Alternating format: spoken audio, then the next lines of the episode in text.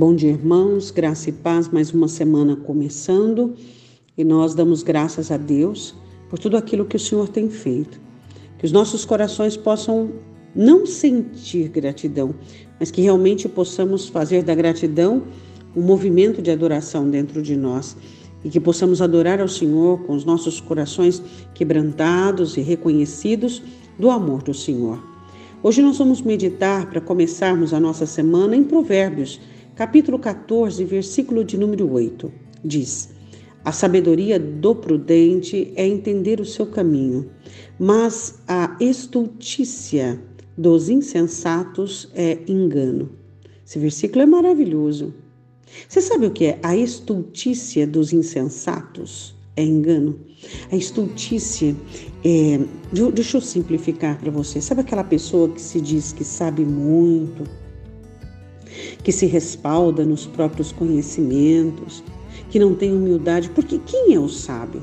O sábio é aquele que tem humildade para estar sempre aprendendo, não é mesmo? Esse é o sábio. Agora, aqueles que se dizem sábios e completos e prontos, e tem aquela estultícia, que é aquela arrogância que aparenta aquele conhecimento e toda aquela segurança. Diz o texto: a estultícia dos insensatos é engano. Enganam a si mesmos, não é? Eles são audazes e são velozes e são imperiosos em fazer coisas erradas. Mas chega de falar deles, vamos falar de nós. A sabedoria do prudente é entender o seu caminho. Interessante, né? Como é bom eu e você olharmos para a nossa vida de frente. Quantas vezes eu e você já olhamos a nossa vida pela lateral ou pelos fundos. Quando nós olhamos pela vida pelos fundos, olhamos pelo passado, estava tudo tão escuro, né? Numa penumbra, ficamos com dó de nós mesmos. Achávamos que nós não merecíamos ter passado por tudo aquilo. E aquela autocomiseração quase acabou conosco. Quando olhamos a nossa vida de lado, fomos enganados Acreditamos em pessoas que não eram de credibilidade alguma e fomos enganados. Como é bom podermos olhar a nossa vida de frente e entender o nosso caminho, não é? Olhar na face da nossa vida e entender aquilo que é responsabilidade nossa ou não, aquilo que podemos mudar ou não, e fazermos com que a nossa vida siga em frente, independente de quem quer ou não. Precisamos ser sábios e prudentes para entendermos os nossos caminhos.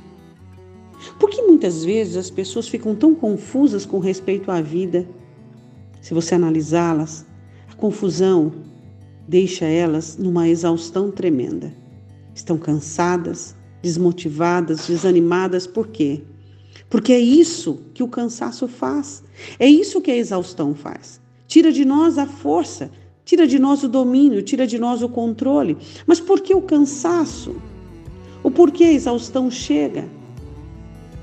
A falta de ficarmos no nosso canto, a falta de cuidarmos das nossas coisas, a necessidade que alguns de nós temos de compreender o outro, de fazer tudo pelo outro, os julgos que carregamos em nome de outros, queremos fazer tudo.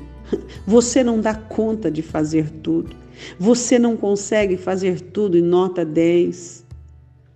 Quando você reconhecer que é só um ser humano, as coisas ficarão mais fáceis para você. Quando você reconhecer que é um ser humano que pode contar com Deus, elas ficarão muito mais fáceis para você. Oremos, Deus. Te pedimos nesta semana, nesta manhã, neste mês, neste ano, nesta vida, sabedoria, para que sejamos ser prudentes, para que sejamos prudentes que entendamos o nosso caminho. Aquilo que é responsabilidade nossa e que estamos deixando de fazer, aquilo que é julgo e que é responsabilidade do outro que estamos tentando resolver. Senhor, abre os nossos olhos, não permita que enxerguemos a vida pelos fundos, nem pelas laterais, mas que enxergamos de frente, olhamos para a face do nosso caminho e entendamos que podemos ser felizes em nós mesmos que não precisamos de uma utopia, não precisamos da Alice nem do país das suas maravilhas. nós já temos dentro de nós construído um jardim.